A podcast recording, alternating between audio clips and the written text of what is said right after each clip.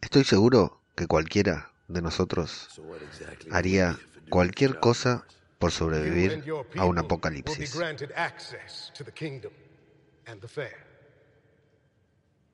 Cualquier cosa.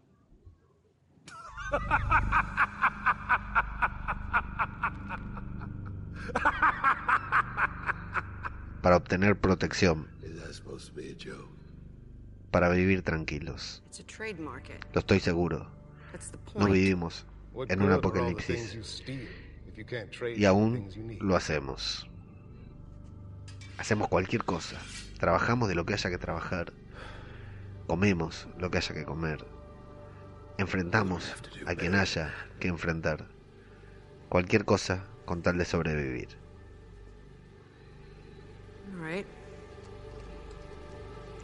Pero ¿qué seríamos capaces de hacer por ir al cine?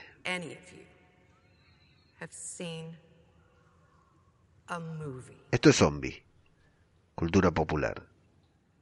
Otro podcast sobre The Walking Dead. Vengan, vengan, síganme, vamos todos juntos, todos a la vez, siempre hacia adelante, no importa para qué, cero compromiso, cero estrés, salgan del agujero y recorramos el camino, arrasando nuestro paso, devorando sin respiro, una marabunta sin discurso ni sentido, acá el que piensa pierde, el que piensa está perdido, ya no hay mañana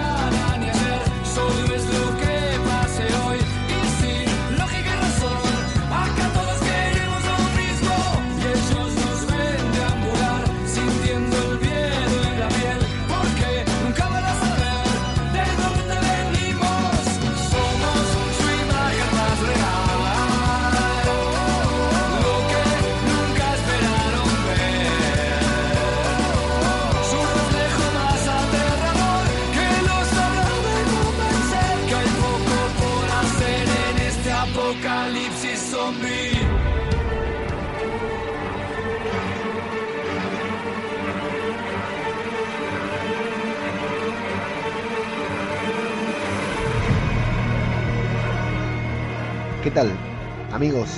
Sean bienvenidos a una nueva entrega de Zombie, Cultura Popular, el podcast de Radio de Babel en el que hablamos sobre The Walking Dead y en esta ocasión vamos a hablar del episodio número 13 de la novena temporada titulado Choke Point o como tradujeron acá en el subtítulo Paso Estrecho.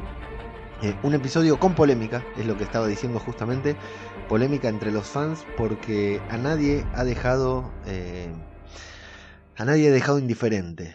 Algo que nos estamos acostumbrando a decir últimamente sobre los episodios de The Walking Dead, pero la verdad es que cada, cada episodio que transcurre eh, hay opiniones a favor y opiniones en contra. Hay gente que está muy cansada de ver The Walking Dead y en lugar de seguir, de dejar de verla, la sigue viendo y eh, se pone a renegar en contra de los creadores, en contra de Dios y en contra de vaya a saber que tantas otras cosas.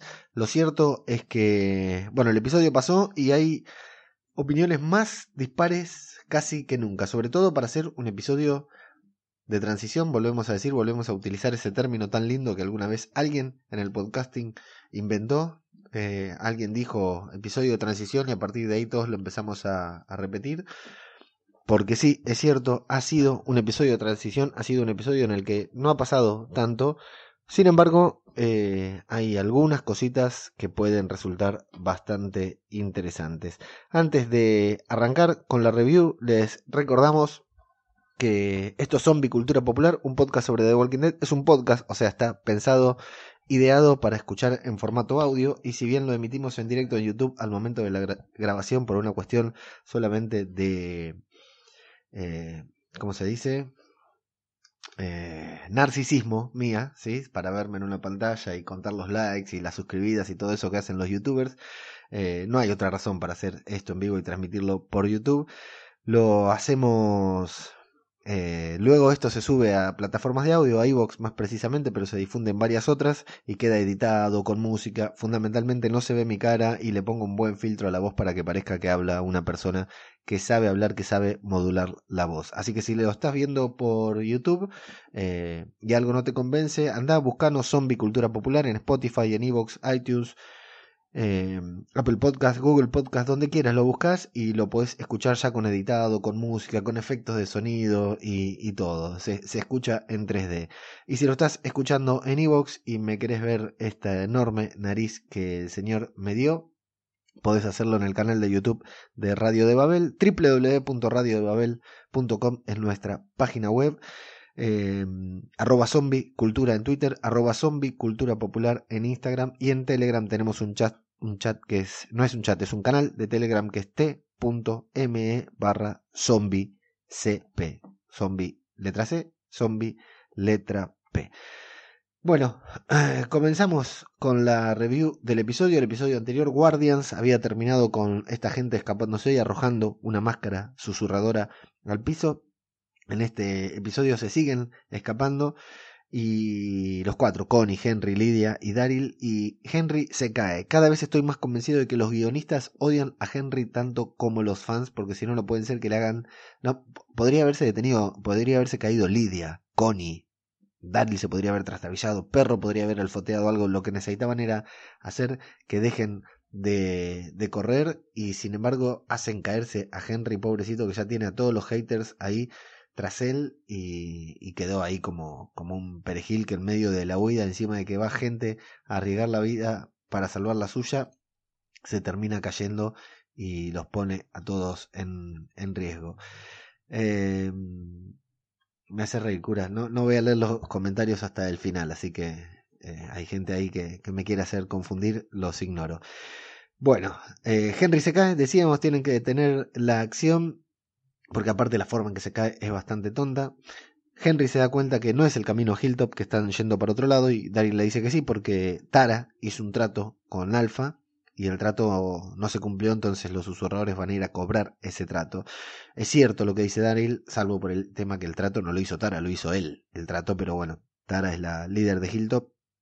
Pero lo que yo creo es que eh, aunque ellos escaparan, Hilltop estuviera para un lado y, y, ellos se fueran para el otro, los susurradores lo van a ir a buscar a Hilltop igual. La cagada ya está hecha, no hay forma de escapar. Eso es lo que creo yo. Daryl dice, no podemos volver a, a Hilltop porque nos van a ir a buscar. Bueno, sí, pero igual los van a ir a buscar y los van a hacer cagar. ¿Qué van a hacer? Una inspección, los van a abrir las puertas como Irak cuando lo hace pasar a la ONU para que vean que no tiene armas de destrucción masiva. Eh, Alfa, el primer lugar a donde va a ir a, reclamar por Lidia, evidentemente es a Hilltop. Eh, bueno, Lidia dice que sí, dice que Daryl tiene razón, que lo único que hicieron fue mostrar a Alfa como débil, así que va a hacer cualquier cosa para recuperarla.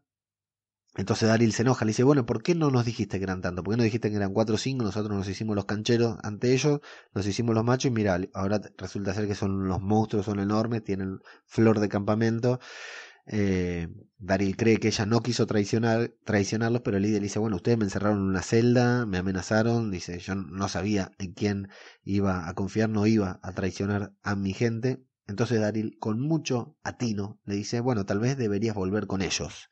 Y ahí Lidia medio que se caga un poco porque, claro, no tiene ganas, evidentemente, de volver con ellos, creyó que de una vez por todas estaba liberando. Eh, Henry no sabía en lo que se metía, le dice Daryl, le echa en cara a Lidia. Henry no sabía en lo que se metía, pero vos sí sabías y no hiciste nada para evitar que Henry hiciera esta cagada, una cagada más en su larga historia de, cagadas.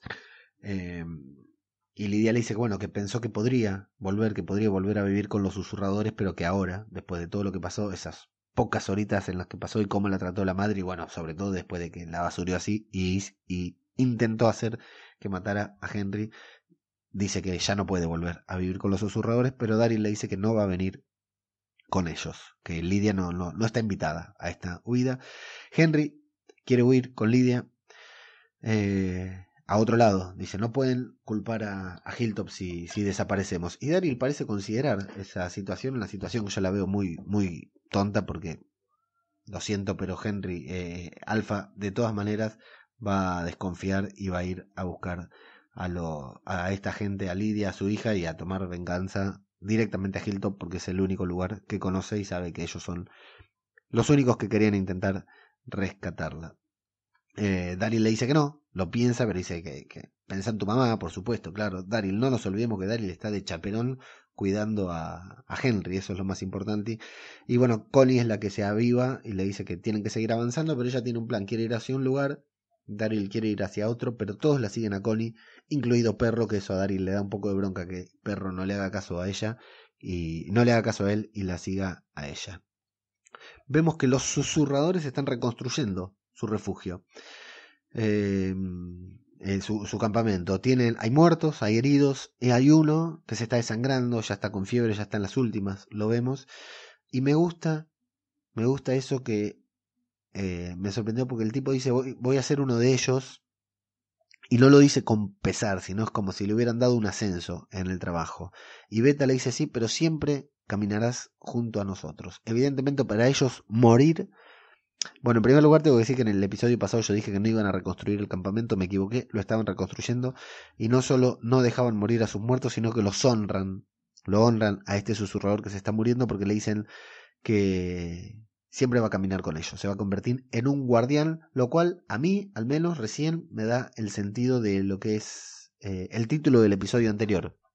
En el episodio anterior decían se titulaba Guardians porque gritaban una vez, guardias, guardias, gritaban, y yo pensé que le avisaban a los guardias que estén alerta que venían caminantes. No, no, los guardias eran los que entraban. Ellos le llaman guardias a esa horda de caminantes que los rodea. La verdad que me pareció recopado eso, recopado que los llamen guardianes. Me pareció que tengan un concepto y el hecho de que ellos eh, estén, se honren, se sientan honrados al morir y al formar, o sea, el tipo este le dice voy a voy a formar parte de, de ellos.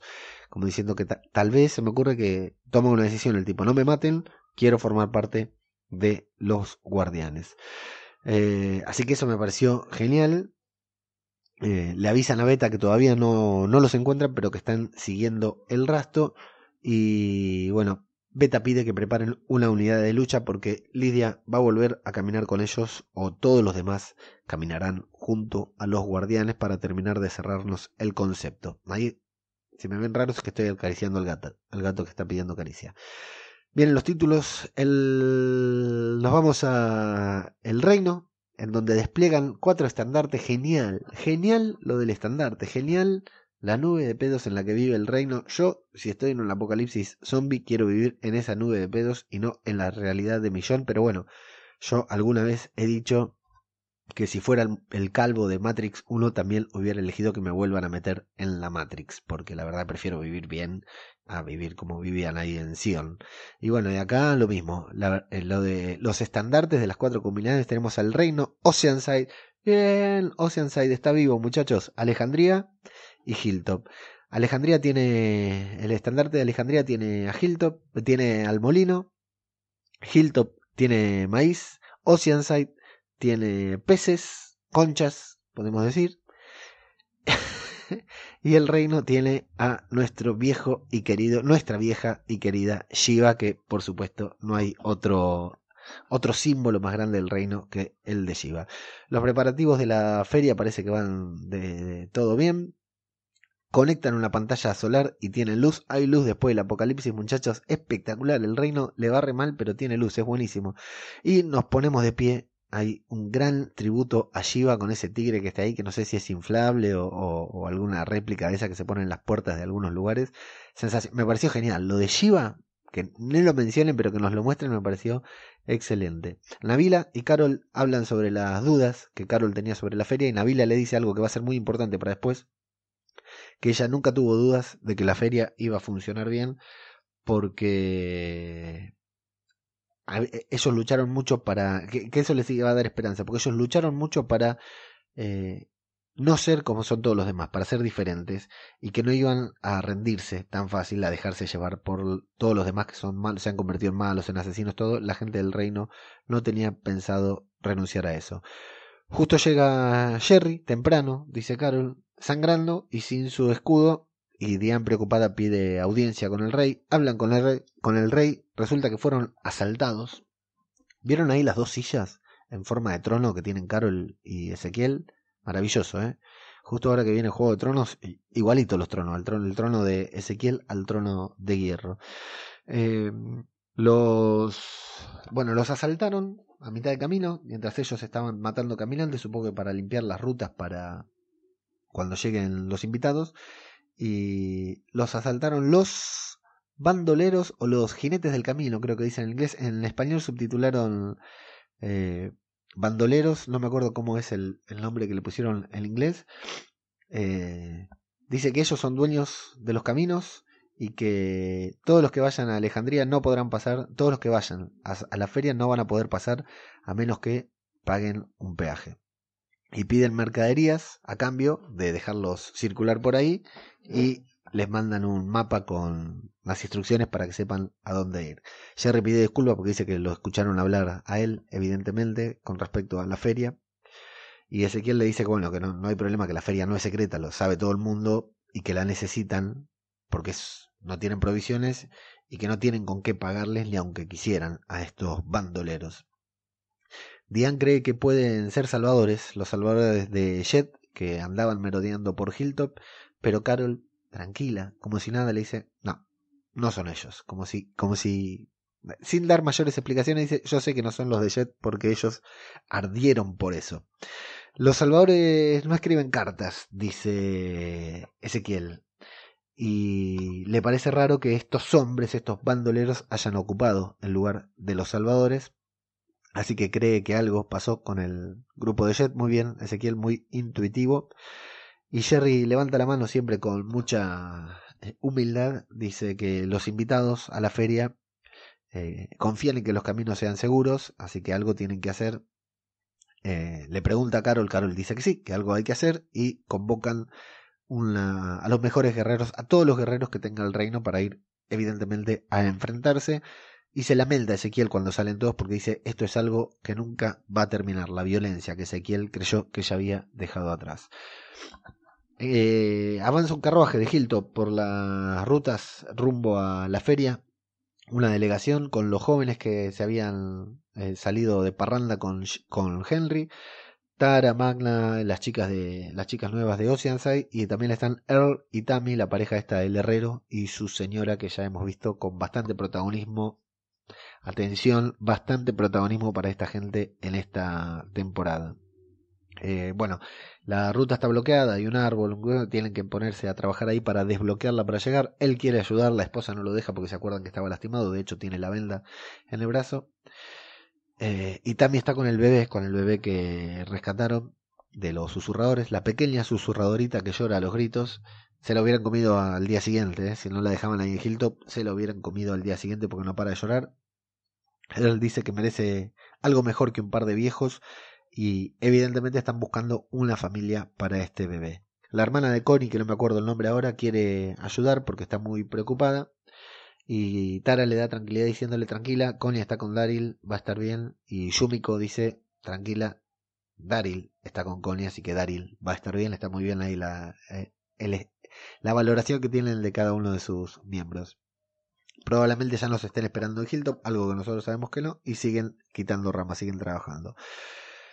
El grupo de Daryl llega a un edificio, a un lugar, es a donde Connie los quería llevar. Cory Connie quiere subir como en el Exterminio, me acordé yo, la película que en España dicen 28 días después, que tienen un refugio ahí arriba, o como en el episodio Coda, en el que la, donde estaba secuestrada Beth y Carol también con la policía, que también estaban arriba todo un edificio y usaban los huecos del ascensor también. Es un buen plan, pero sabemos que a la larga va a fracasar, pero bueno, a Daryl le gusta. Ahí dicen Choke Point, el nombre del capítulo, paso estrecho, para que evidentemente si vienen en manada, no pueden subir todos. A Daryl le gusta la idea porque los caminantes no pueden subir escaleras, entonces los que lleguen arriba van a ser susurradores, a los caminantes los manejan de taquito, el problema son los susurradores. Y Lidia le dice que sí, que es cierto que no van a poder subir, pero le aclara Lidia que Alfa no va a mandar un ejército porque no hace falta, porque son tres o cuatro personas, va a mandar solamente a Beta. Entonces que si suben ahí arriba van a estar acorralados, no van a poder seguir escapando. Y Daryl le dice, ¿Beta es el mejor? Sí, bueno, vamos a matarlo el primero en una de las mejores frases de toda la serie. Una de las frases más épicas de toda la serie. ¿Beta es el mejor? Sí, lo mataremos el primero. El reino está espiando la base de los bandoleros. Tienen guardias, tienen arma de fuego, sorpresa, porque al reino creo que no le quedan, no hemos visto otra arma de fuego.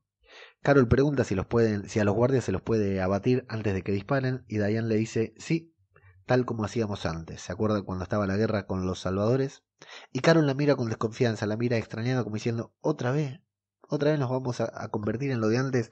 Yo imagino ahí que hacen efecto las palabras de Navila, diciéndole eh, que se esforzaron mucho por no ser como todos los demás y que no claudicarían en ese intento, en el intento de ser como los demás. Entonces, Carol ahí se ve que reflexiona.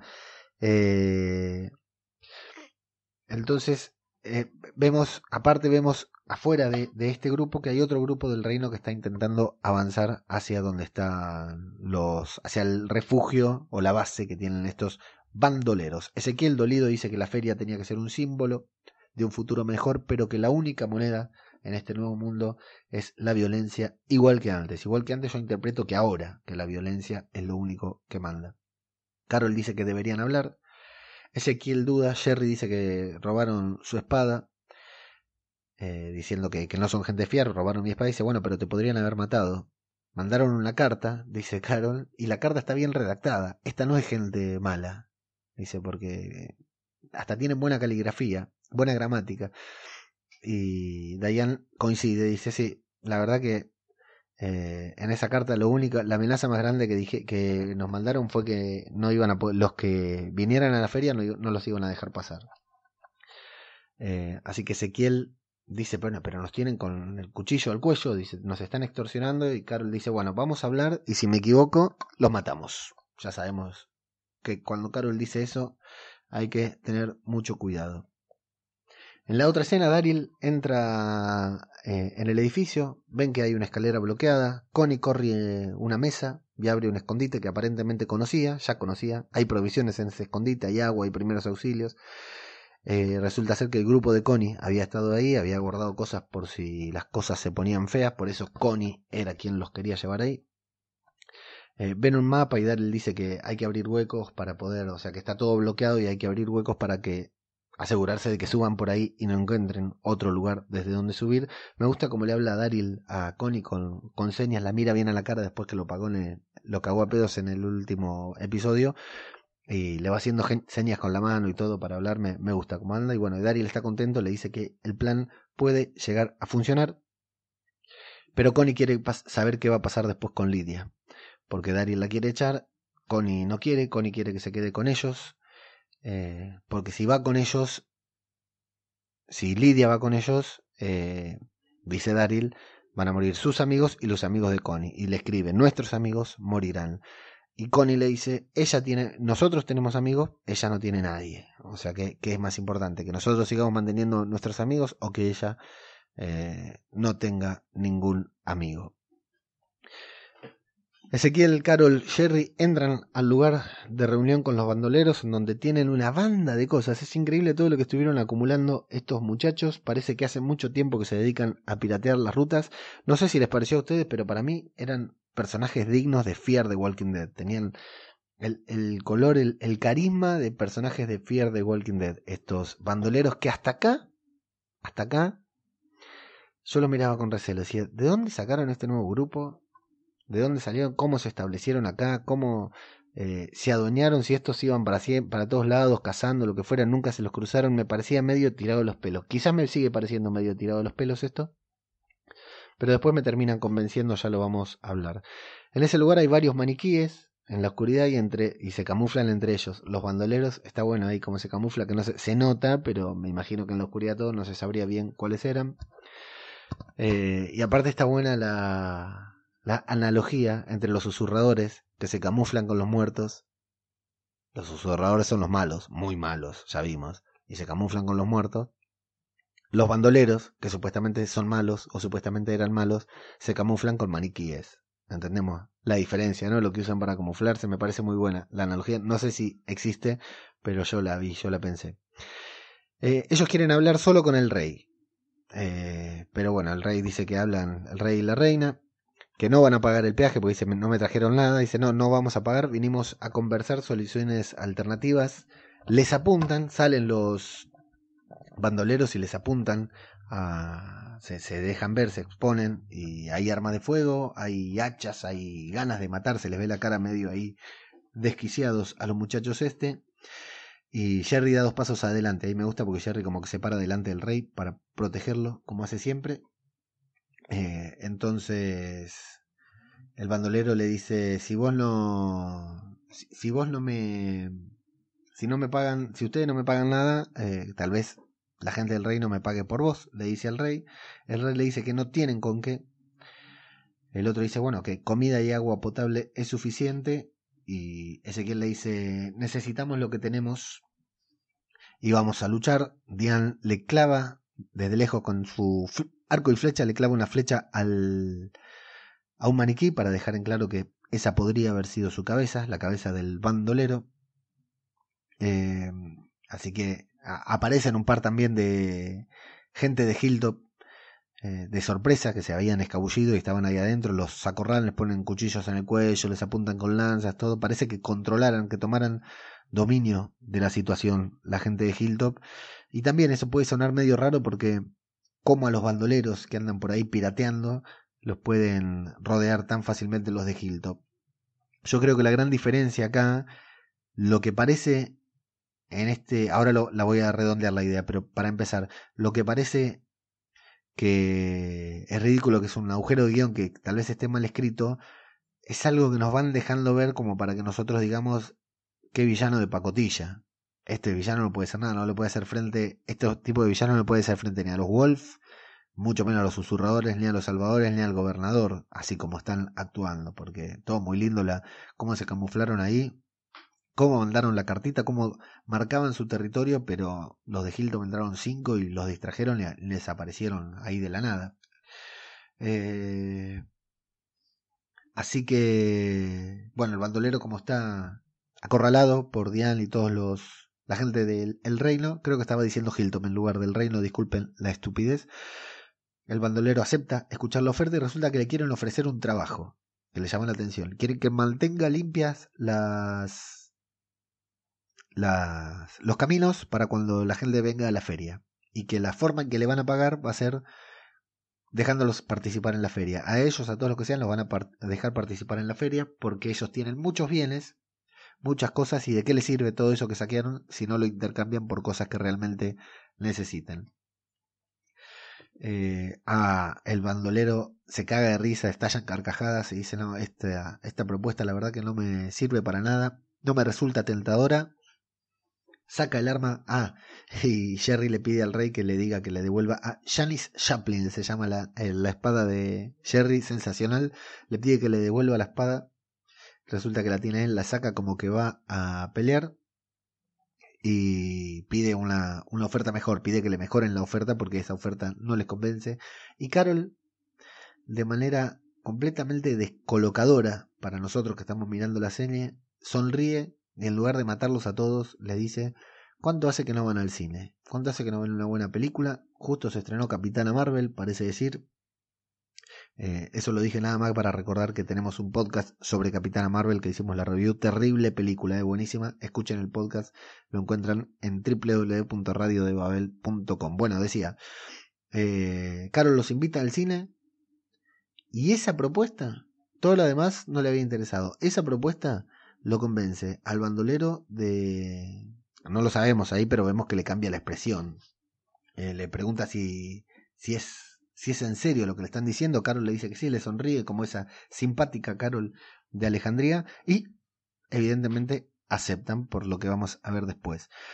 Eh, parece exagerado, ¿no? Parece exagerado este cambio de cosas. Yo lo que creo acá con los bandoleros es que nunca fueron villanos, es que nunca fueron bandoleros. Los bandoleros son un grupo de pacotillas. Si el reino se enfrentaba a ellos, los liquidaba enseguida. Los tipos mandaron una carta. Agarraron a Jerry y mandaron una carta para extorsionar porque es como que están intentando adaptarse a este nuevo mundo. ¿Me explico? Están intentando, bueno, viejo, acá hay que extorsionar, hay que sobrevivir, hay que pisar más fuerte, hay que dominar, entonces vamos a dominar nosotros, agarraron a estos perejiles del reino.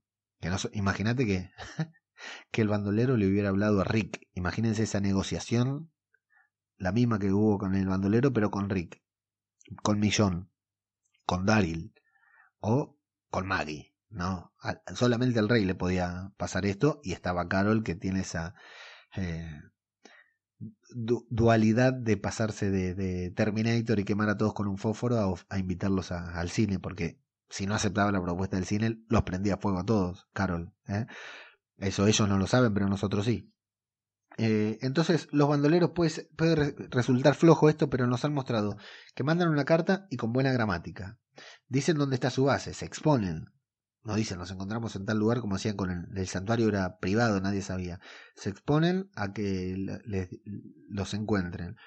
Esa exposición hace que los de Hilltop, los del reino, entren susurrando, entren, susurrando, no, vamos a sacar esa palabra, entren sigilosamente y los tomen por sorpresa. O sea que son bastante torpes en cuanto a planificación y todo. ¿Pero por qué son torpes? Porque no son villanos. Se quieren hacer los villanos, se quieren convertir en villanos, pero no lo son. Eh, entonces están ahí, no les interesa el agua potable, no les interesa nada, porque no es, no es algo que les... O sea, sí les interesa, pero no les interesa trabajar para otro porque les puede dar resultado. Evidentemente les va dando bastante resultado así. ¿Qué pasa con esta gente? El tema del cine es importante porque hace seis años más que no van al cine. Si esta gente que está sobreviviendo en el, apocalipsis, a quien eh, los bandoleros querían extorsionar, lograron tener un cine, ¿qué otras cosas lograron tener? ¿Me explico? O sea, yo vivo afuera, vivo en el apocalipsis, vivo saqueando, vivo robando, vivo enfrentándome a otras comunidades, escapando de los muertos, por supuesto, escapando de los vivos, como siempre, como decía el, el lema de la serie al principio. ¿Cómo? O sea, si este, este tipo que tengo parado enfrente mío, que se hace llamar Rey, que nos tomó por sorpresa, que no se asustó cuando lo amedrentamos, que están organizando una feria de intercambio con otras comunidades, que tiene un cine, este tipo es eh, es el Mesías, hay que seguirlo. ¿Me explico? Sobre todo, o sea, Negan, en el rol del bandolero, no hubiera aceptado la negociación si hubiera quedado con, el, con la mitad, con el cine, con la mitad de la comida, con la mitad de la feria, con todo. Pero el bandolero no es malo, no era malo. Lo presentaron como, se quisieron presentar como malo, pero enseguida la serie nos dejó en claro que no lo era. Y le hubiera gustado, eh, evidentemente quiere ver eso que está construyendo Ezequiel, que hasta tiene un cine. Imagínense lo que sería tener un cine, como que un día venga uno y ahí en el apocalipsis y diga, bueno muchachos, hay internet, listo, no se pelea más nadie, porque si hay internet, listo, no, ¿para qué vamos a hacer guerra si podemos eh, boludear ahí en Telegram, en Twitter y, tirarnos mierda a través de Twitter? Se, se, acabaron las guerras con eso. Eso es lo que yo creo de los bandoleros, que no los presentaron como villanos, pero realmente no lo eran, no lo son. Eh, son un grupo, una comunidad que vive con otras reglas que vamos a ver. Eh, y bueno, ya, ya, ya estudiaremos más adentro de ellos si nos dan la oportunidad antes de que termine la temporada, porque como sabemos, como sabemos, bueno, en el edificio eh, se me fue los apuntes a la mierda. Están bloqueando las ventanas, Daryl y... Vamos de vuelta. Están bloqueando las ventanas. Henry ya afiló la punta de un palo, afinó la punta del palo para dársela a, a Lidia, pero Lidia dice, no quiero tu palo afilado, no quiero la punta de tu palo. Eh, Daryl afilando puntas a lo Morgan eh, de la vieja escuela de The Walking Dead. Bueno, Lidia lo que dice que no va a luchar contra los salvadores, contra los susurradores, uh, cualquiera. Lidia dice que no va a luchar contra los susurradores porque es su gente, no los puede matar. Y Henry promete que él tampoco matará a nadie. Piola Lidia, él no quiere matar a nadie y le pide a Henry que está arriesgando su vida que tampoco mate a nadie. Bueno, ahí Lidia empieza a preguntar por qué me, por qué me seguiste, por qué me salvaste, fue una estupidez, hiciste ver, hacer que Alfa se vea débil. Y Henry le dice que bueno, que está con ella, que, que está, no le dice estoy enamorado de vos, pero dice estoy, estoy con vos, dice estoy, estoy contigo, voy, te acompaño donde sea. Ella le pregunta si es verdad que si hubiera escapado solo con ella él, él le dice que sí, que hay todo un mundo ahí afuera. Se besan y estaba el tío Daryl eh, escuchando todo, no interrumpió hasta que se besaron, porque es muy cortamambo y como él no besa a nadie, como él no besó a Beth y no ha besado a nadie en la serie, tampoco quiere que nadie se bese. Eh, vienen los caminantes, donde está el carruaje de Hilltop que va con destino a la feria, se acercan los caminantes, ellos están sacando el árbol, están tratando de desarruchar el árbol. Él tiene que atar a los caballos Aparecen los chicos de Hilltop que emborracharon a Henry, que no se dan mucha maña, pero la verdad que se defendieron, salvo uno, los demás se defendieron bastante bien. Las chicas de Hilltop avanzan con decisión a matar caminantes, dicen lo mismo que la otra vez, miren en la mano que no tengan cuchillo, porque recuerden que ahora cada vez que vean un caminante no van a saber si son susurradores. Eh, él se queda atrapado, lo, lo acorralan entre dos caminantes. Parecía, yo pensé que ahí lo mordían. A él se ha salvado, al menos por ahora. Y Tammy, que estaba arriba del carruaje, mete al bebé adentro de un cofre con agujeritos para que pueda respirar. Ese bebé llora como loco, atrae a todos los caminantes y Tammy se baja y mata creo que a tres caminantes a los gritos. Muy bueno ver a esta gente mayor en acción también en The Walking Dead, como todos y cada uno hace lo que tiene que hacer, porque si no, no te salva nadie. Earl se moría. Eh, y cuando están ahí, Earl ve que viene la caballería y llegan los bandoleros a matar caminantes. Me encanta la entrada de los bandoleros en ese momento. El líder de los bandoleros, cómo se baja del caballo con una habilidad, con una calidad. Se baja del caballo a la carrera y empieza a matar a los caminantes. Eh, tienen eficiencia, evidentemente, para matar a los caminantes. Tara no entiende nada. Mientras mata un caminante, mira y dice: ¿Vos quién sos? Y el bandolero se agarra el sombrero, así le hace una reverencia y dice: Somos los bandoleros los escoltaremos. Los, los hombres, acá tengo todo los hombres de la carretera está en inglés. Eh, los escoltaremos.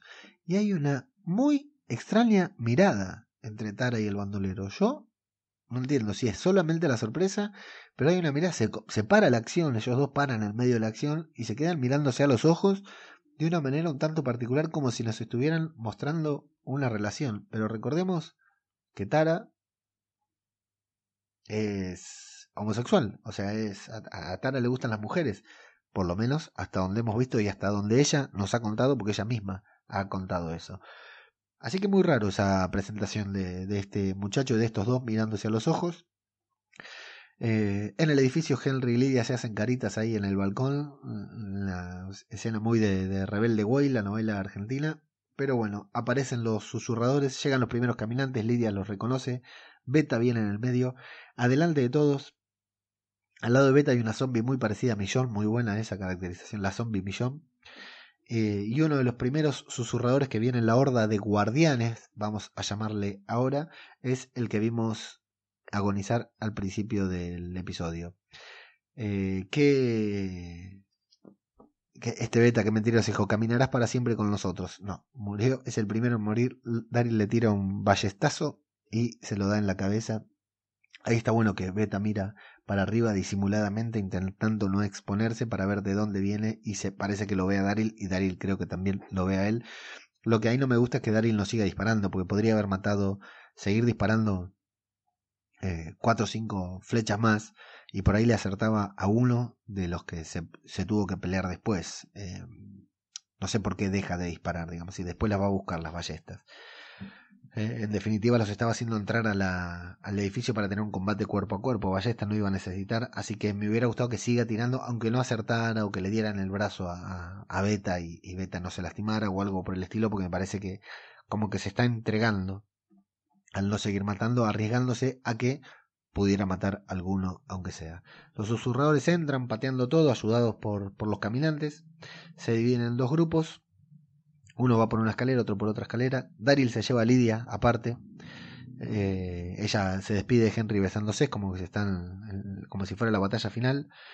Eh, los, los, susurradores dicen los guardianes no van a poder subir. Beta entiende que es una trampa, que se lo hicieron a propósito. Así que empiezan a trepar. Yo me pregunté cuando trepan esa escalera, están al lado de los caminantes y empiezan a trepar esa escalera. Me pregunté, ¿qué pensarán los zombies si piensan? ¿No? Dicen, mira estos hijos de puta, ¿cómo pueden trepar ahí? Los zombies ahí desde abajo mirando. Daryl le encierra a Lidia porque como ella no va a ayudar, no, ella dice que quiere ayudar, pero como no, no quiere pelear, no quiere matar a nadie, la encierra con perro y le dice, perro, te va a defender, si entra alguien, perro lo va a atacar y vos tenés que salir corriendo. Si, la cierra, cierra el candado, pero deja la llave puesta. Imagino que por si él muere para que cualquiera pueda salvar a Lidia, incluso Beta. Eh, entran los susurradores con cuchillo en mano, Henry derriba a uno con tres golpes, muy bien. Connie mata, duerme o no sé qué con uno a, a uno con una gomera. No entiendo el, efecto de la gomera de, de, Connie, pero le, te da el gomerazo y te desmaya de una. Daryl con su ballesta está esperando que se abra la puerta, pero Beta, mucho más inteligente, entra a lo salvaje, patea en la puerta y entra con una tabla cubriéndose y la ballesta da justo donde estaba la cara de Beta, pero en la madera, así que se salva. Y ahí es donde digo, queda expuesto Daryl porque está 3 contra 1. La única ventaja que tiene es todo eso que hicieron, que antes no dije, eh, pusieron maderas, tapiaron las ventanas, eh, pusieron cortinas, todo para hacerse como tener la ventaja. Pero bueno, son tres que se separan contra uno. Daryl que ya no puede usar su ballesta porque queda eh, expuesto. Por el otro lado, Connie está a punto de ser acuchillada desde lejos, pero hace la de Daredevil, lo esquiva y vuelve a, a matar con su gomera. Henry es interceptado por un susurrador, mientras Daryl está esperando detrás de una lona blanca que se trasluce y desde atrás aparece un susurrador así en pose muy Máteme, señor Daryl, aquí estoy. Me contrataron solamente para esto y Daryl le mete un hachazo en el abdomen. El hachazo me encantó la silueta también me encantó, no me, no me, no me gustó cómo se, se regala ese susurrador porque realmente estaba convencido que era un zombie ese muchacho de la manera en que se entregó. Pero bueno, lo mata y está, está buena la forma en que mata, es cool. O sea, es Daryl, tiene que, tiene que matar así. Todo esto lo va escuchando Lidia, se va preocupando, perro gruñe y Lidia empieza a buscar algo hasta que encuentra una, una barreta para hacer palanca en la puerta. Henry se está defendiendo del susurrador pero este susurrador le clava la lanza, la misma lanza que Henry había afilado, se la clava en la rodilla y lo deja hecho mierda ahí de la rodilla. Y justo cuando lo está por liquidar, aparece Perro que lo salva, justo cuando el susurrador estaba por clavarle su propia hacha, pero tampoco me convenció del todo eso porque ese susurrador se queda congelado, mirando para arriba, cuando ve a Perro se queda congelado en vez de correrse o algo. Pero bueno, no importa, Perro lo defiende, sabíamos que Henry no iba a morir ahí. Y Connie hace un buen mano a mano con otro susurrador, ¿vieron? Que, que, va peleando, le hace tropezar haciendo el cajón y cuando lo tiene que matar con el cuchillo, directamente en la espalda, no tiene ningún reparo. Me gustó mucho el desempeño de Connie, que es sorda, apagaron las luces, queda casi ciega, o sea que solamente tiene para defenderse su instinto y la vista. Muy buen, muy buen desempeño de Connie. La primera vez que la vemos así en acción, sola y en mano a mano, digamos, no contra caminantes, sino que al que mató es a un hombre, a un tipo preparado. Así que ella, evidentemente lo que dijo Yumiko, tranquila, quédate tranquilo que Daryl está con Connie, así que Daryl va a estar a salvo, tenía razón. Llega Lidia, que se había liberado, por eso apareció Perro, le pide perdón. Eh, Henry le pide perdón porque casi cree, cree que pudo haber matado a un salvador, pero Lidia le dice que todo bien, no hay problema, a estos Finalmente comprende que hay que matarlos a, a todos. Daryl caza a un susurrador por atrás, lo degüella, aunque este susurrador decía no, no, pedía que no lo maten. Y ese sonido es lo que escucha Beta. Daryl se queda ahí, escucha algo, se da vuelta. Eso es lo que creo que escucho. Se escuchan los pasos de Beta acercándose a, a toda velocidad. Atraviesa la pared como si fuera Godzilla y lo agarra y lo, lo revienta contra una pared a Daryl, lo deja tirado de una manera espectacular, incluso eh, eh, queda como desconcertado Daryl en el piso mirándolo diciendo que qué fue lo que me qué es lo que me pasó, que quién era, alguien tomó la patente, eso debe haber pensado Daryl. Eh, Beta le habla, le, le dice que quiere a la chica, Daryl no le contesta y Beta saca un cuchillo así más grande que el de Rambo Daryl reptando se consigue hacerse con una madera, lo golpea con la madera, pero Beta la bloquea con su propio brazo y se la quita. O sea, una, una bestia. Hasta acá lo que nos están presentando, no solo lo, imponente que era, sino que atraviesa paredes, que corre. Los pasos que daba cuando corría, cuando se iba acercando a Daryl, como lo escuchamos acercarse, es espectacular. Si buscan después en YouTube el backstage de la pelea, está buenísimo como la filmaron. Eh, Daryl saca dos cuchillos a falta de uno, pero Beta tiene un segundo también, así que están dos ahí con dos cuchillos midiéndose como Steven Seagal en la alerta máxima. Y comienzan un duelo de pelea con cuchillos que podría haber sido mucho mejor. Eh, podría haber estado bastante mejor dirigida la, la, la, pelea, sobre todo esta parte de los cuchillos, en que tiran cuchillazos al aire y no pasa nada. Pero bueno, el duelo de cuchillos, como termina con una patada de beta al estómago y lo vuelve a levantar para estrellarlo nuevamente contra la pared y arrojarlo al piso. Me gusta ver la cara de Daryl ahí, que en el momento en que lo levanta se le ve la cara de desesperación de que a dónde me va a tirar este muchacho. Es muy convincente, digamos, como si realmente no tuviera el control de la pelea. Beta lo vuelve a agarrar, lo pone frente a una sierra, parece que lo va a degollar, le dice que quiere a la chica nada más. Eh, vemos la cara de Beta en primer plano, está buenísima los dientes, los gruñidos, eh, la, máscara, el maquillaje es espectacular.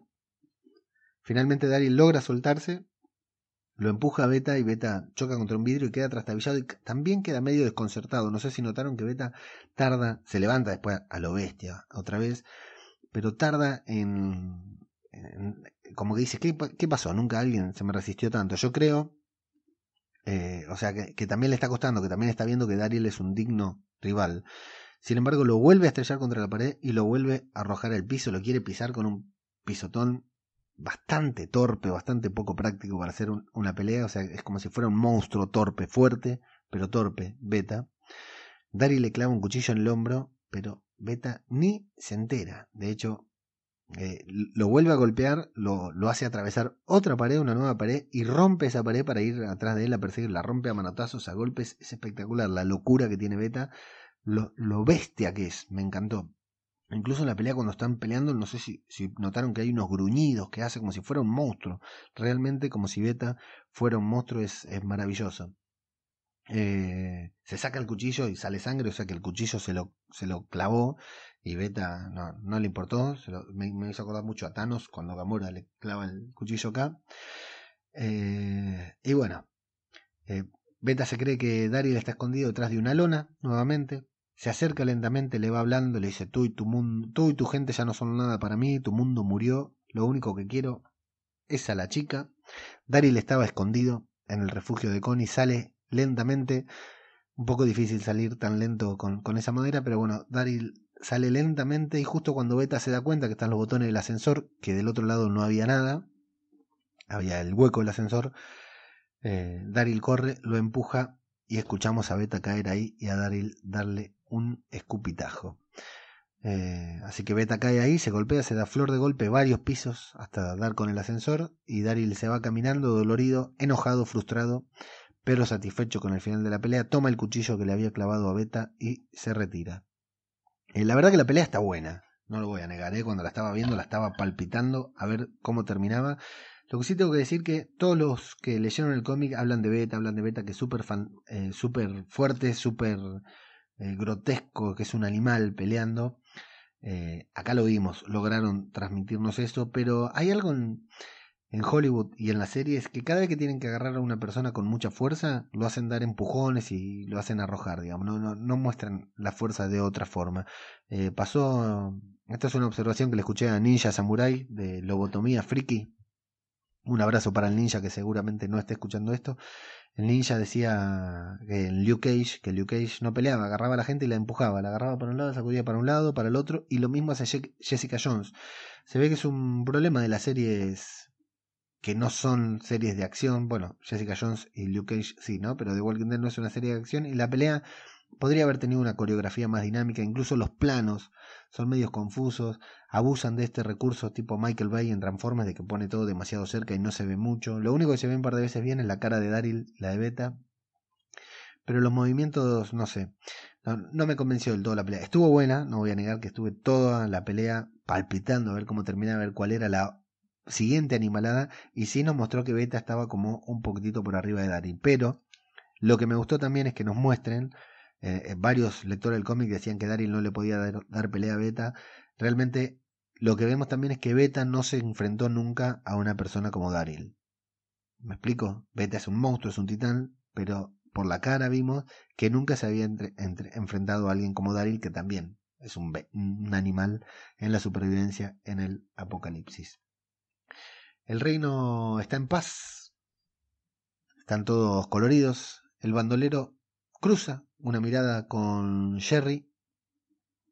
Una mirada de resentimiento, de, de, de, bronca, de, esta me la vas a pagar. O incluso el bandolero parece que le dijera, bueno viejo, así son las reglas del juego.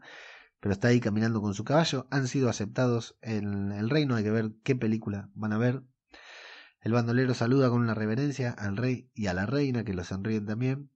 Tammy y Earl hablan con la vila sobre el bebé, dicen que están ahí para buscar una familia, pero Tammy le dice que no se va a deshacer del bebé, que ya tiene una familia. Esta gente, qué mal los veo, ¿eh? estos dos. A Tammy y a, Earl los veo muy mal, muy mal. Carol y Ezequiel se acercan a saludar a Tara. Vemos que los chicos de Hilltop están muy felices. ¿Se acuerdan que los chicos de Hilltop nunca habían salido de Hilltop? Y están muy felices, muy eufóricos de estar finalmente en el reino. Y hay Eh, Carol pregunta por Henry, porque lo busca, dice, ¿dónde está? ¿Cómo que no está? Dice Tara, tenía que estar acá, me, tenía que venir con Daryl. Y bueno, Carol se preocupa y dice, decime exactamente a dónde está Henry. Me pareció bastante liviana la actitud de Tara ahí para hacer que saben que están metidos en un problemón con los susurradores. Eh, lo primero que tendría que haber hecho era decirle eso, no decirle cómo estás bien, acá están las verduras, los maíces que trajimos de, de Hilton. Eh, en el edificio, Connie usa las gomeras para hacer ruido y espantar a los caminantes. Henry está herido, encima ahora de que antes se cayó y todas las cagadas que hizo, ahora está herido, lo tienen que llevar. Van a ir a Alejandría para curar a Henry, pero Henry dice que no se pueden quedar en Alejandría y Daryl le dice que no, no se van a quedar en Alejandría, se van a ir, eh, van a estar ahí solamente hasta que lo curen y una vez que lo curen se van a marchar a donde hay todo un mundo ahí afuera. Le repite Daryl las frases que Henry había dicho y dice que Lidia va a ir con ellos, por lo cual Connie también sonríe y están los cuatro muy contentos, muy felices. Mientras tanto arriba, la cámara, solamente la cámara, nuestra vista, nuestra visión, avanza hacia el ascensor, baja por el hueco del ascensor y ahí en medio de la oscuridad vemos a Beta que está tirado, parece muerto, parece que nos están mostrando un cadáver, pero todos sabíamos que no, Beta con mucha dificultad, hay sangre, evidentemente está sangrando, se pone de pie, evidentemente tiene alguna quebradura por al, apoyar una pierna, grita, eh, lanza un alarido de dolor que no me imagino que Beta diera en otro momento, y mira hacia arriba en un plano que es absolutamente terrorífico, con la boca llena de sangre, los dientes de oro, la máscara oscura y completamente enojado, sabiendo que alguien va a pagar por lo que le acaban de hacer. Y así Amigos, así termina el decimotercer episodio de la novena temporada de The Walking Dead titulado Choke Point.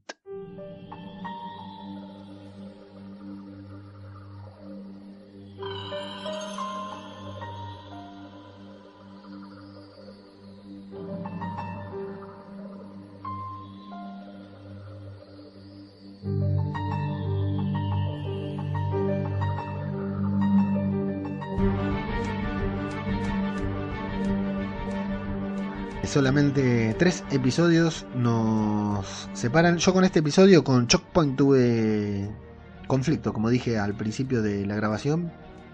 Eh, cuando lo vi el domingo de la noche, cuando lo vi ayer a la noche, me dejó una sensación medio agridulce. Había algunas cosas que me habían gustado, pero otras que me habían parecido flojas, como lo que ya hablamos de los bandoleros. Eh, y hoy cuando lo volví a ver ya dije, bueno, si es un capítulo más, es un capítulo de transición de estos capítulos los que nos metieron un freno a la trama que iba avanzando, iba hacia un lugar, nos metieron un freno con esto de la feria, los bandoleros, el reino, que siempre es como la parte de ciencia ficción, ¿no? De The Walking Dead tenemos la parte real, que es lo de Millón, lo de Daryl, que siempre están, lo de Hilltop, que siempre están preocupados por alguna problemática, y los de el reino que están preparando la feria, sacan estandartes, eh, ven el eh, estaban preocupados por el cine en otro capítulo, como la parte que no tiene nada que ver con la parte hasta que lo tenga realmente, hasta que los terminen vinculando. Eh, entonces, esto se pone...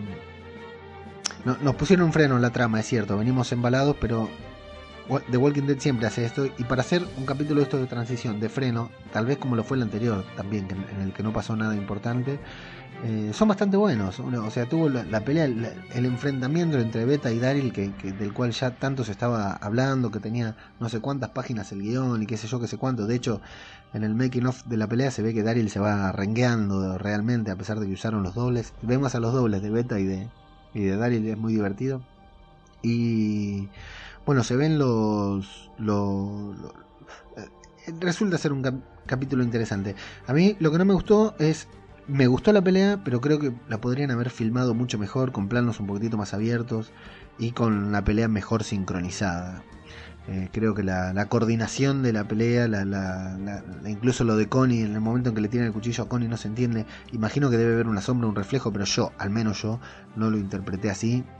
Eh, a Henry lo están haciendo quedar como un boludo, no hacía falta que se caiga, no hacía, no hacía falta que le claven la lanza, o sí, ya veremos, pero la verdad que creo que fue, le hicieron hacer dos torpezas en el medio capítulo cuando Henry la verdad que se defiende bastante bien. Eh, yo estaba pensando con Henry, suponiendo que fuera un personaje real, ¿no? Que tiene 14, 15 años en la serie, ¿cómo va a ser cuando crezca? ¿Va a ser peor que Daryl, peor que Rick, peor que Negan? Porque con todo lo que está experimentando de chico y encima ya es sea, al tipo le das un palo. Un palo, ¿eh? No una flecha, no un hacha, no una lanza, una espada. Un palo. El tipo y el tipo se defiende re bien. Baja a cualquier mono menos a Beta. Eh, la verdad que va a ser un patea traseros total. Me está sorprendiendo, ya lo había pensado en el episodio anterior, me está sorprendiendo mucho las actuaciones de la actriz que hace de Lidia, que no me acuerdo el nombre ahora.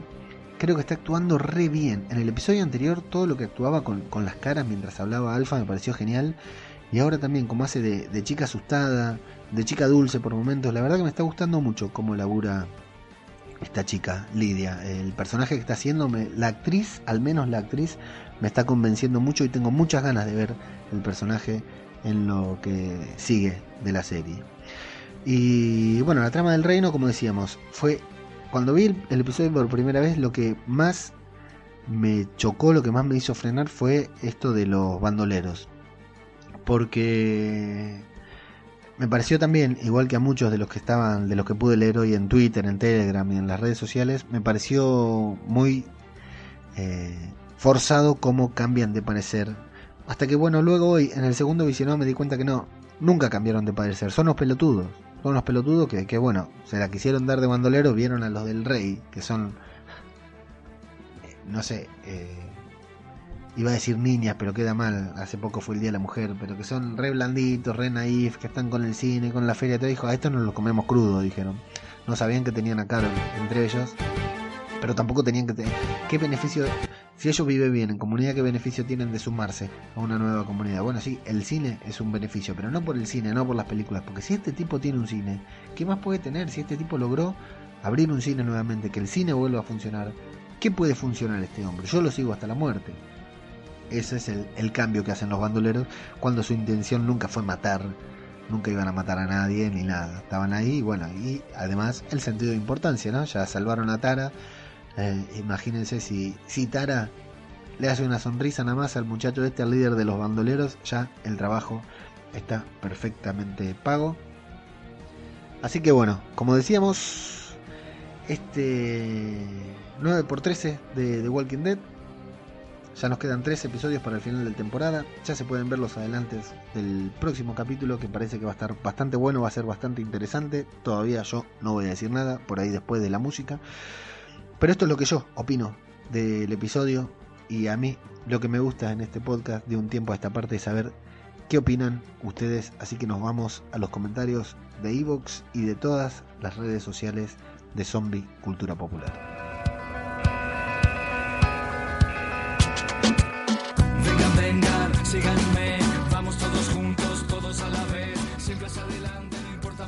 Bueno, antes que nada, como siempre, tenemos una encuesta en Twitter en la que ni bien terminado el episodio les preguntamos qué les había parecido el capítulo. Cuatro opciones, muy bueno, bueno, regular, malo. El 1% de los que votaron 55 votos, el 1% votó malo, el 15% votó regular, el 29% votó bueno. Y el 55% votó muy bueno. Así que sí, ganó ampliamente. A ver si sumamos 29 más 15 son 30, 45, sí, 55 contra 45. Ganó ganador.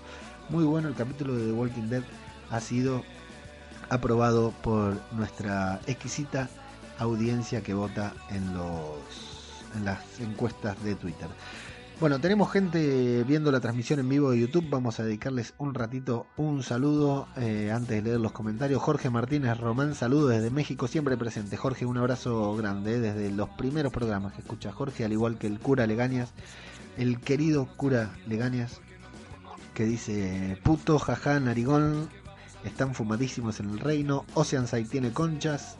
Highwayman, así es como le dicen a los bandoleros en inglés, es cierto, Highwayman, buenísimo el apodo, ¿eh? en inglés es mucho mejor que, que, en español, aunque los bandoleros a mí me gustó mucho, en castellano, español castizo creo que yo, eh, que le decimos nosotros, le dicen los saqueadores, es mucho mejor eh, los bandoleros.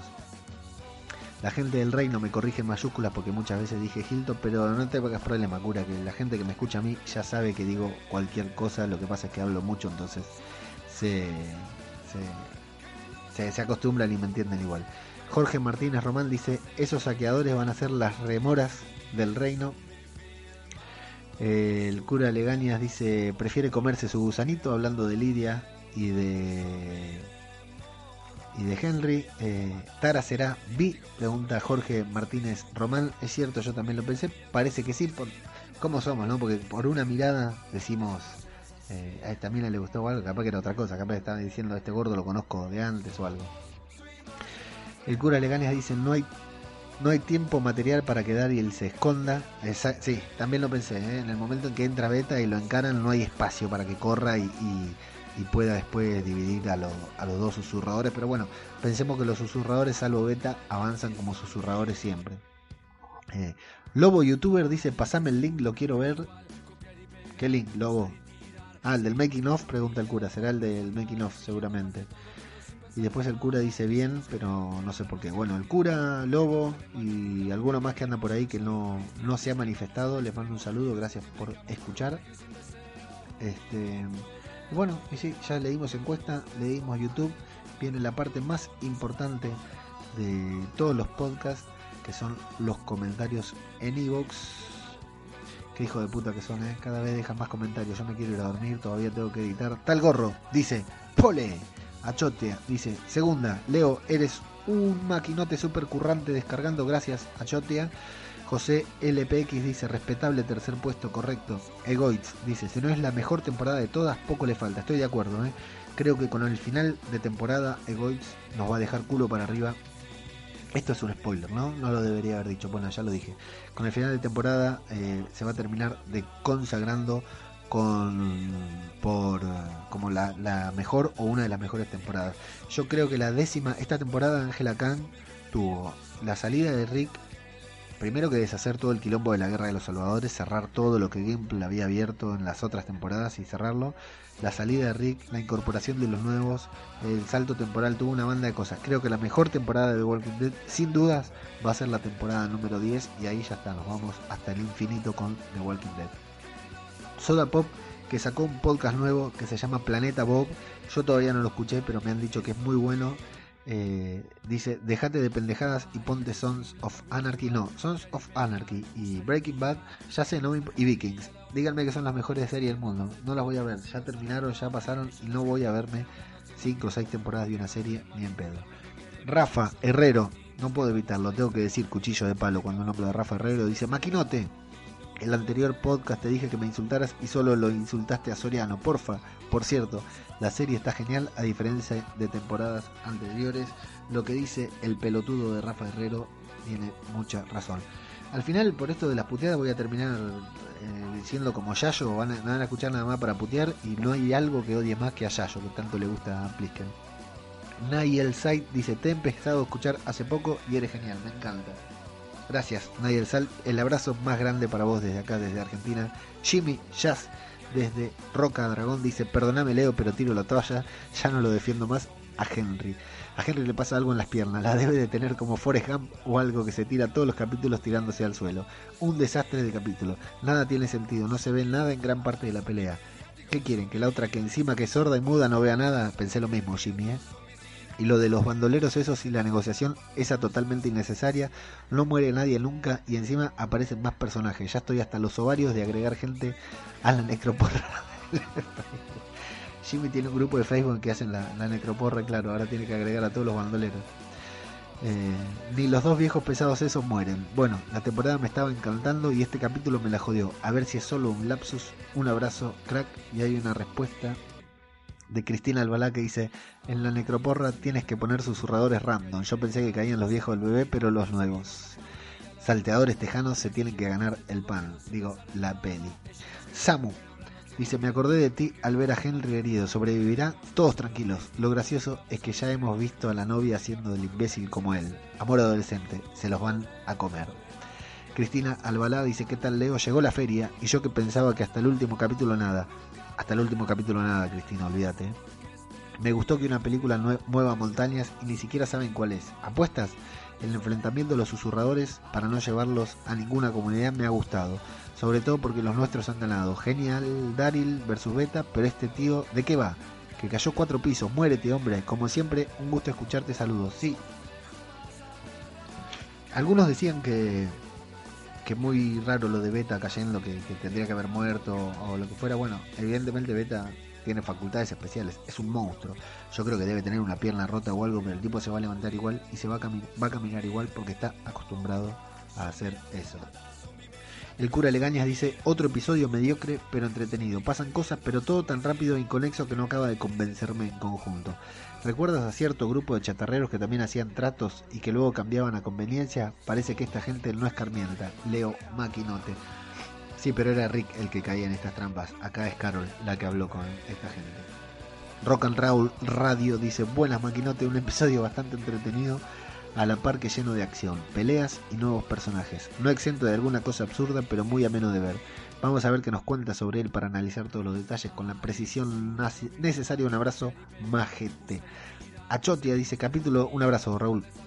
Achotia, capítulo regulero, unos malos que sucumben en medio de un apocalipsis por una peli, no sé yo, no son malos, ¿eh? ese es el, el punto de esto. Pero ya sé de antemano que en cuanto te escuche me va a subir el nivel del capítulo un 100% porque eres un maquinote. Y como lo que haces lo haces desde dentro, pues eso se nota y llega. Muchos besos, gracias a Chotia Sorianos. Dice Leo, qué gran capítulo. Los haters dirán que es una mierda y nos sacarán nada más que pega. Está como loco. Soriano tiene una, una, una cruzada contra los haters y contra los que apoyan Evox que me encanta. Y Karel Cornejo desde México dice, me estoy tocando con mi marido la pelea a cuchillos de Dar y Libeta, casi hago Bush. casi hago ebullición, dice Karel. La verdad que la pelea de Dari Libeta no tenemos muchos enfrentamientos así. El enfrentamiento entre Negan y. El enfrentamiento, los enfrentamientos que tuvimos entre Negan y Rick creo que no fueron tan épicos como este de Daryl con Beta. ¿Estuvo mal filmado? Sí. ¿Fue torpe la, el montaje? Sí. Eh, algunos movimientos de ese pisotón que le da Beta medio torpe, sí. Pero no tenemos muchos enfrentamientos así.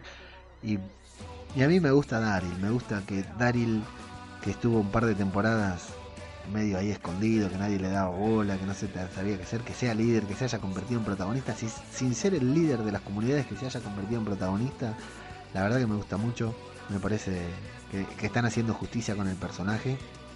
Y otra cosa que me gusta, que me quería destacar, es que, por ejemplo, estos... Eh, beta, ¿no? Alfa y beta, por supuesto, son personajes de cómic, ya sabemos. Pero Plisken decía cuando apareció Yumiko que era muy de cómic con el arco y flecha toda la estética que tenía. Que está bueno que The Walking Dead recupere también eso, como que se reconcilie, si bien se sigue diferenciando con el cómic, que se reconcilie con esa estética comiquera, como por ejemplo con los bandoleros. ¿Por qué no vemos a los ¿Por qué nos, nos chocan los bandoleros cuando lo vemos? Porque estamos acostumbrados a Millón, que usa una katana, pero ya nos acostumbramos que la mina con los pies más en la tierra que hay. Eh, pero los bandoleros también tienen la estética como que ahora tenías a, los susurradores, a unos, a otros, y te aparece uno que son medios del oeste, tejanos. Eh, eso está bueno también que recupere personajes así con cierta estética, incluso tienen armas diferentes. La verdad que es, es interesante desde ese lado, eso también me gustó. Y bueno, lo que decíamos, la pelea de Daryl y Beta le hace mucha, mucha justicia a Beta a Daryl, que estuvo relegado en temporadas anteriores y la verdad, esta temporada, sin dudas, sin dudas, esta temporada la está, la está rompiendo. Bueno, creo que no queda nada más. Acá sí queda Alejandro Farías dice, hola, excelente review, compañero, saludos desde Chile, saludos, saludos amigo chileno, muchas gracias por sumarte. Lo digo por última vez, le pido disculpas para los que lo escucharon las tres veces. Este podcast eh, lo pueden conseguir en Spotify gratis, eh, conseguir dije, pero eh, lo buscan en, Spotify, en Evox, en cualquier plataforma de podcast. Es mucho más lindo porque le pongo un filtro a la voz, no se ve mi cara y sale con música editado y con efectos de sonido. Y los que están escuchando un podcast lo pueden ver en YouTube. Lo que sí, acá vieron que los youtubers dicen suscríbanse, denle like, compartan. Bueno, yo no, yo lo único que le digo, si ven el video, vayan a Spotify y denle play al podcast para que sume una descarga más. Y si escuchan el podcast, vayan a YouTube de Radio de Babel y denle play al video para que sume una, una vista más, una visualización más en este nuevo, en este nuevo emprendimiento de, de hacer videos para YouTube. La semana pasada hicimos uno explicando más o menos el modo de vida de los susurradores. Eh, la forma en que caminaban, avanzaban, está en YouTube, ahí lo pueden ver, encontrar en el canal de Radio de Babel. Eh, no sé si voy a tener tiempo esta semana para hacer uno, porque la verdad lleva mucho tiempo y no sé, pero voy a tratar porque esto de lo visual me está gustando también. Así que me divierto bastante haciéndolo. Bueno, a los que están ahí en la transmisión de YouTube, les agradezco por haberse bancado hasta esta hora. No sé qué hora, en qué uso horario estarán. Acá es muy tarde y me tengo que levantar muy temprano mañana. Así que les mando un saludo. Y a los que están escuchando el podcast también, como siempre, muchas gracias por acompañarnos. Ya saben, todas nuestras redes sociales y www.radiodebabel.com. No puedo dejar de hacer spam y decir que tenemos un podcast sobre Capitana Marvel de dos horas. Metimos hablando sobre Capitana Marvel. Así que a todos, a menos que sean Adrián Duarte Aguilar de México, a todos los invito a escuchar ese podcast sobre Capitana Marvel. Y las 10 de la noche en México, tempranito, qué suerte, están para irse a dormir a horario todavía. Y por último, recomendar todos los podcasts sobre The Walking Dead. Eh, aquí huele a muerto, de Plisken Garrapato, con colaboración siempre del cura Legañas, el podcast, el podcast en el que más polémica hay, porque hay muchos haters eh, ahí hablando sobre The Walking Dead, pero igual lo escuchamos porque los queremos mucho y porque David Mulea hace lo imposible para que eh, para defender la serie. Eh, me comprometí a visitarlos esta temporada y todavía no lo hice. A la brevedad estaré presentándome ahí en el podcast también. Y la tertulia zombie, que si hay polémica con el podcast, con la tertulia zombie de Richie y María, de Big Richie y de María Santonja, peor todavía. Eh, hay algunos zarpados que le dejan unos comentarios a María que la verdad están completamente fuera de lugar. Así que, bueno, muchachos, es un podcast, ¿eh? no se lo tomen tan en serio porque no, estamos acá para, para cagarnos de risa. Eh, a todos, muchas gracias por escuchar o por ver. Esto es Zombie, cultura popu- popular. Lo voy a decir de vuelta porque me trabé. Esto es Zombie, cultura popular. Otro podcast sobre The Walking Dead. Muchas gracias y hasta la próxima. ¡La puerta! ¡La puerta! ¡La puerta, che! ¡El ascensor!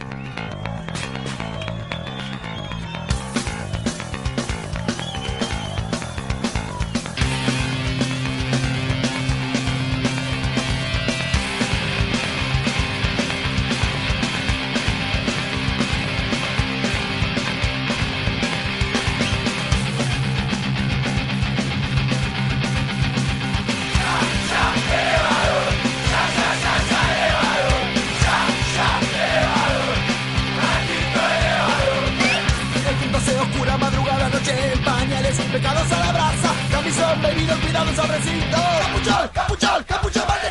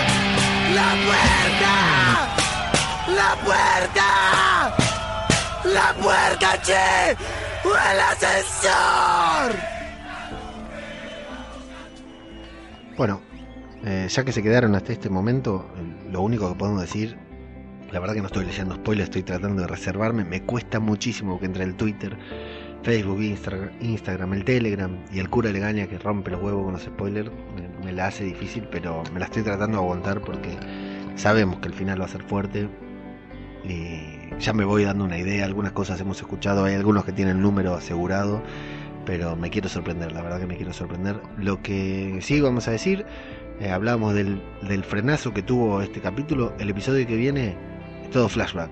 Finalmente vamos a saber qué significan las cicatrices en las espaldas de Millón y de Daryl y parece que nos van a dar la primera pista sobre lo de Rick Grimes.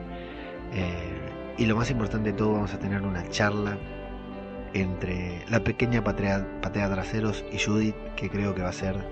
No, la pequeña patea traseros y Daryl, porque la pequeña patea traseros es Judith y Daryl, que va a ser seguramente muy emocionante. Y bueno, y después así ya nos vamos para, para Hilton, nos vamos toda la feria. Nos tomamos el primer caballo que salga y nos vamos ahí para la feria a caminar caminar un ratito a ver, a ver si podemos enganchar una proyección de Capitana Marvel ahí en, el reino.